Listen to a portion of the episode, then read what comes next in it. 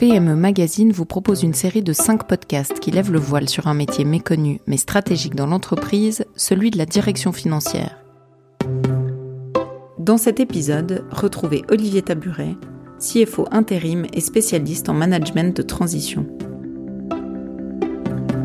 Ce podcast vous est proposé par Romondi Formation et son diplôme fédéral en finance et controlling. On écoute Olivier Taburet, j'ai 55 ans, je suis directeur financier euh, après une, euh, une, évolution depuis le contrôle de gestion euh, dans les années 90 jusqu'à la direction financière de multinationales.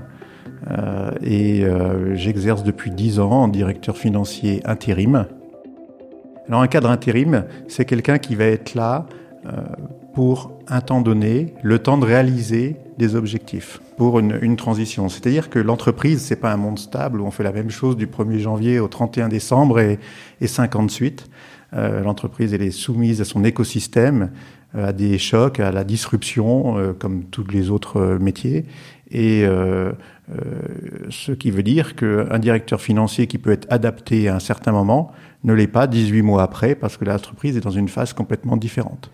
En fait, c'est simplement reconnaître qu'on peut pas être euh, la bonne personne euh, tout le temps et que dans l'intérêt de la société et dans l'intérêt de sa performance propre, euh, il y a un intérêt à, à, changer très souvent pour renouveler ses expériences, euh, étendre son réseau, euh, être confronté à différentes problématiques sur les leviers économiques, etc. Et toujours intervenir là on est le meilleur. Mais quel est le rôle d'un CFO en 2021 C'est un gardien de l'exécution des opérations de l'entreprise comme un gardien de la stratégie. Et, pour être le gardien des deux, il doit être euh, un, architecte de création de valeur sur des indicateurs avancés. C'est quelqu'un qui a beaucoup d'écoute, aussi de l'écoute des données, et capable, en fait, si on pourrait remonter aux physiocrates du XVIe siècle, euh, il y avait une comparaison entre la circulation euh, du sang et des fluides dans le corps, la circulation des biens en économie. Et finalement, ben, le, financier, c'est quoi? C'est un mix entre l'infirmière, le laborantin et le docteur. Il, prend les flux, il analyse les données, il voit ce qui ne va pas, il recommande des, prescriptions de, médicaments. Donc maintenant, ça s'est fait à la, puissance du, data science et, du big data qu'on peut avoir. Le directeur financier devient un architecte euh, qui gère un nombre d'indicateurs avancés, qui sont des indicateurs financiers, des indicateurs opérationnels ou des indicateurs de, Google Analytics si c'est nécessaire dans, dans, un métier particulier. Et, et, il va brasser ça et donner des alertes. Donner des alertes et rentrer dans la gestion des risques, parce que ce qu'on lui demande, c'est pas de gérer la performance des trois prochains mois. C'est dans un monde de plus en plus incertain et compliqué d'organiser une performance à long terme qui va fonctionner et donc de mettre les bons leviers en place, d'anticiper. Et, donc ça, ça peut pas se faire en étant euh, euh, seul et ça peut pas se faire sans une organisation déléguée qui permette de, faire remonter plein, plein de signaux. Il y a une étude de McKinsey de 2018 qui, euh, qui a montré que, sur, je crois que c'était sur une 400 répondants, euh, qu'en fait le nombre de fonctions complémentaires qu'embarquaient les CFO était en augmentation.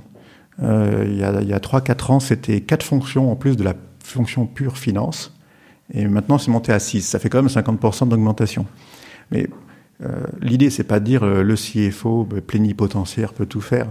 Euh, l'idée, c'est de, de, dire le CFO est au cœur des fonctions opérationnelles clés du métier, la R&D, la production, la commercialisation, etc mais c'est aussi, il est aussi au cœur des fonctions régaliennes de support, que sont la, la finance, le juridique, l'ARH, l'IT, etc. Le CFO, c'est finalement le vrai patron? Des fois, on se pose la question. Euh, ça, ça, dépend des contextes d'entreprise. Hein, de, euh, il y a des CEO qui doivent être extrêmement orientés vers l'extérieur et évangéliser sur des lignes de produits euh, nouvelles. Imaginons Tesla. Euh, je ne sais pas s'il a beaucoup de temps pour gérer l'interne. Du coup, euh, qui devient le bras droit qui va gérer la performance d'exécution à l'interne et puis le complément de la stratégie, euh, c'est souvent le CFO. Selon les compétences, est-ce que vous proposez aux entreprises d'avoir deux CFO et Oui, on peut avoir de la direction de programme particulier Euh, on ne peut pas demander au, CFO d'être euh, le meilleur fiscaliste le matin, le meilleur trésorier l'après-midi, le meilleur partenaire stratégique le soir, euh, et puis piloter les filiales asiatiques à distance quand il lui reste du temps. Donc il y a un rôle d'homme orchestre, il y a un rôle d'organiser l'exécution du business, il y a un rôle d'accompagner la stratégie du business, mais un, ça se fait de manière déléguée. Derrière, il y a des experts, derrière, il y a des centres de compétences, il y a des centres de services partagés, il y a des choses qui sont de plus en plus automatisées.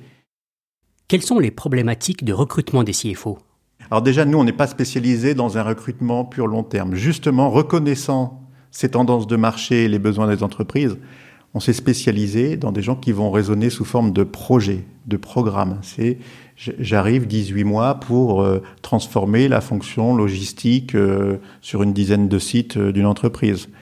J'arrive pour digitaliser ou faire un lien entre la R&D et l'informatique dans une grande boîte d'ingénierie à Lausanne. Là, ce matin, on, m'a parlé de déployer un, modèle informatique pour une douzaine d'endroits de logistique entre l'Inde et le Moyen-Orient. Voilà. Donc ça, c'est un job projet. Donc il y a besoin à un moment donné d'un champion du monde pour 12, euh, 18 mois, 24 mois. Il doit arriver euh, comme un couteau suisse avec tous les bons réflexes. Et c'est plug and play, c'est-à-dire que on met un directeur financier intérim, au bout de trois jours, euh, il est chez lui, il a compris les grands équilibres, il commence à poser des questions, il commence à amener des petites améliorations, tout en réfléchissant à quelles sont les grandes améliorations dont l'entreprise a besoin. C'est un peu, je suis en vol, mais je bricole le moteur. Est-ce un avantage de ne pas connaître une entreprise pour une mission intérimaire? Oui, ça, ça, ça, a des avantages au sens où euh, on a une liberté de parole. On n'a pas euh, les anciens camarades de jeu, des gens à qui on doit des retours d'ascenseur, euh, etc. Et on amène son bagage. Donc il y a aussi un peu de, de consulting indirect en disant, attendez, j'ai vu des choses qui fonctionnaient bien dans ce cas-là ailleurs. On peut les répéter rapidement. J'ai vu le film trois fois, on peut le faire une quatrième fois. Donc ça, c'est l'avantage de, l'extérieur.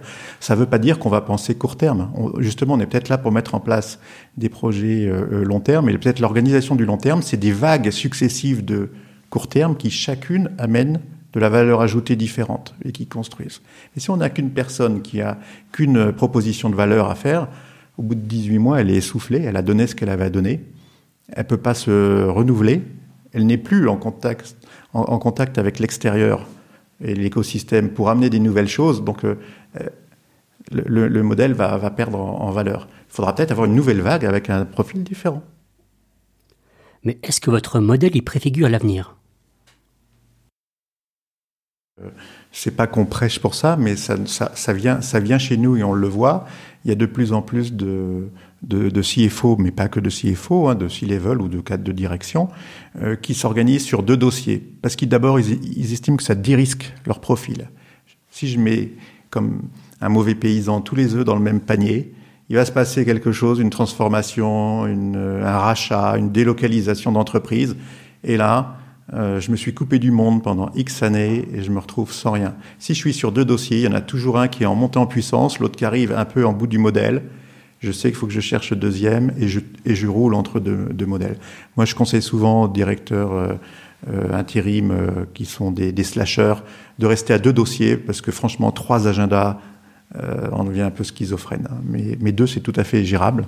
Donc, il y en a qui, qui inventent leur, euh, leur employabilité ainsi. J'ai même des CV où les gens ont des graphes avec des couleurs et on voit qu'ils sont à 40% sur un dossier pendant 12 mois, puis c'est descendu à 20, puis il y a un autre qui est arrivé qui est à 70, euh, et puis ça redescend à 30, et, et, ils montrent leurs 5-6 euh, dernières années comme ça avec un graphe.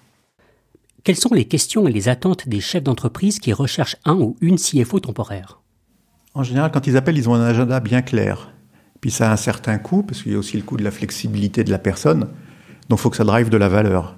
Si c'est juste pour euh, remplacer quelqu'un, euh, euh, se mettre dans ses chaussons sous son bureau et rien changer, c'est pas la peine. Donc en fait, quand il nous appelle, il a, il a un cas bien précis. Ça peut être j'ai perdu mon directeur financier et je suis en train de préparer une acquisition. Il me faut quelqu'un qui, qui aille au moins jusqu'au bout du dossier pendant que j'invente le long terme.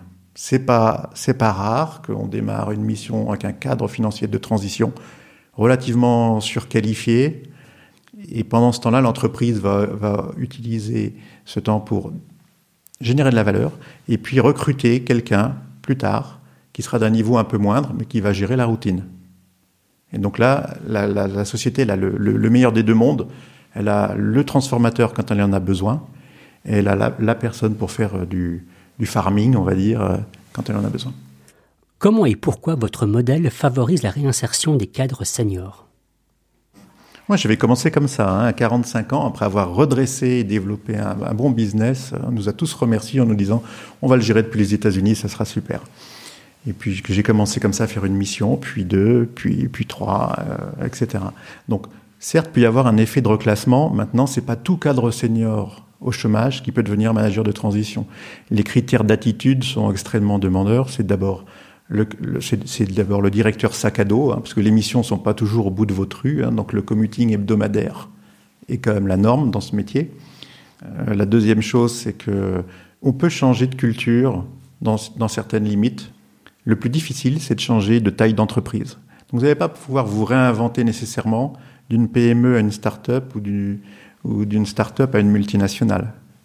Et euh, donc ça, crée, ça crée quand même euh, certaines limites. Mais il est évident que euh, les cadres qui ont, euh, on va dire, 50 ans, et, 50 ans et plus, ils ont un bagage qui est fortement utilisable. Ils cherchent plus un titre, ils cherchent peut-être même plus la meilleure rémunération. Ils cherchent à utiliser leurs compétences et les mettre au service d'un projet et avoir du fun.